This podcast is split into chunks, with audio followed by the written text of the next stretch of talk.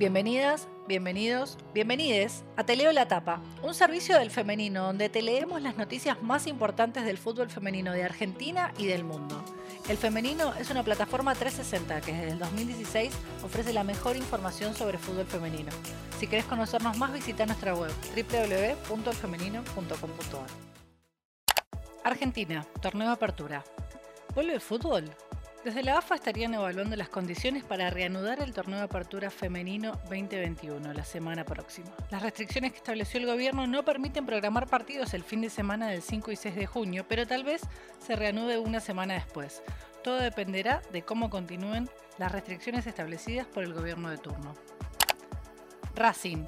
Merecíamos ganar contra Boca. A la delantera de Racing Rocío Bueno aún le duele el empate con las gladiadoras 1 a 1. La jugadora en comunicación con el medio Localía Femenina aseguró que tomaron el empate contra el Ceneice como una victoria y que hay equipos que sorprendieron por su nivel. Eso es positivo porque significa que se subió la vara. Brasil, inyección de dinero. Todas las categorías de la selección de fútbol femenino de Brasil y el Brasileirao contarán por cuatro años con el patrocinio exclusivo de la empresa Neo Energía. Además, la próxima jornada del Brasileirao femenino ya tendrá el nombre de la empresa en las camisetas de los equipos, la cual se convirtió en la primera en sponsorear exclusivamente a la selección brasileña femenina. ¿Sabías que tenemos un club de suscriptores? Desde 200 pesos por mes puedes suscribirte a nuestro club Aguante el Femenino y participar por premios, descuentos y además contenidos exclusivos.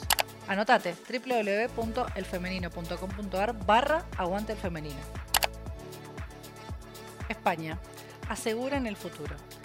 El 90% de las jugadoras mejorará su situación con la Liga Profesional de España. Así lo aseguró María José López, abogada de la Asociación Española de Fútbol, en una entrevista al diario AS.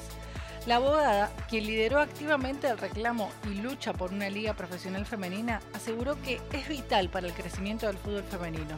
Estamos viendo cómo está creciendo clubes como el Barcelona, por ejemplo, que acaba de ganar la primera Champions para el fútbol español hace falta dar un paso más y para ello hace falta tener un marco seguro como el que proporciona la liga profesional. Llegamos para quedarnos. Este viernes se completa el segundo día de la webinar sobre mujeres en el deporte We Are Here to Stay. Expertas hablan hoy sobre clubes, ligas, medios, violencia de género e inclusión en una webinar sobre mujeres en el deporte. Anotate en www.datelavuelta.mx barra webinar. Internacionales. Las secuelas del COVID. La Federación de Futbolistas Internacional, FIFPro, sacó un estudio de cómo afectó la pandemia a las futbolistas con menos minutos jugados y menos competiciones. Según el reporte, las afectadas jugaron un 56% menos de minutos en sus selecciones durante la pandemia.